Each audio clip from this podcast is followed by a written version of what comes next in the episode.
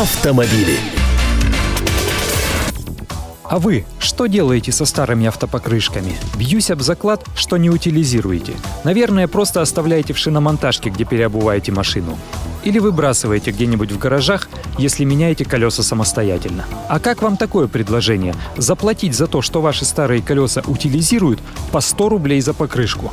С такой инициативой выступило одно столичное предприятие, которое перерабатывает старые покрышки в резиновую крошку. Для этого резину сначала охлаждают до минус 70 градусов, а затем взрывают под давлением в 200 тысяч атмосфер. После этого от шины остаются рожки до ножки, а точнее крошка до 5 мм в диаметре, которая идет для производства покрытия спортивных и детских площадок, а также в качестве замены асфальта на дорогах.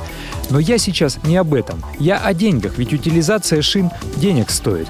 Да-да, в любом случае не вам заплатят, а вы будете должны. За покрышку от легковушки от 10-20 рублей, от грузовика от 25, от погрузчика или спецтехники и того больше, а за шипованную аж от 70 целковых – чего так дорого? А дело в том, что ни один завод по переработке покрышек так и не научился извлекать шипы автоматически, то есть их выковыривают вручную. Но я сейчас привожу суммы, которые нужно заплатить при условии самостоятельной доставки. То есть вы находите пункт и везете туда через пробки замкат в свое свободное время этот мусор. Потом платите, оформляете бумаги и общаетесь при этом не с красивыми юными приемщицами и даже не с учтивыми юношами, я так догадываюсь.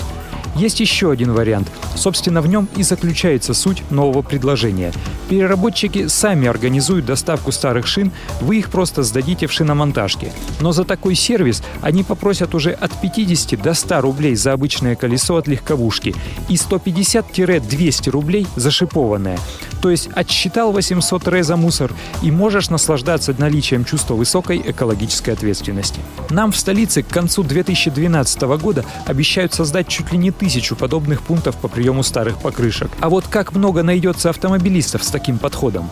Мне думается, что очень мало. Даже если эти 50-100 рублей наоборот доплачивать будут, за резиновый бизнес возьмутся только бомжи и люмпины, как люди с самым обостренным рвением к заботе об экологии. Вот и получается, что сейчас в России перерабатывается не более 10% старых покрышек. Остальные просто валяются вдоль обочин дорог, на задворках гаражей и шиномонтажек, горят на импровизированных свалках. В лучшем случае своеобразно украшают детские площадки, клумбы и газоны. Из колес отдельные умельцы даже лебедей вырезают. Дивной красоты, между прочим. Архив рубрики и главные автомобильные новости вы найдете на сайте КП Автору. А я Андрей Гречаник. Желаю вам доброго пути.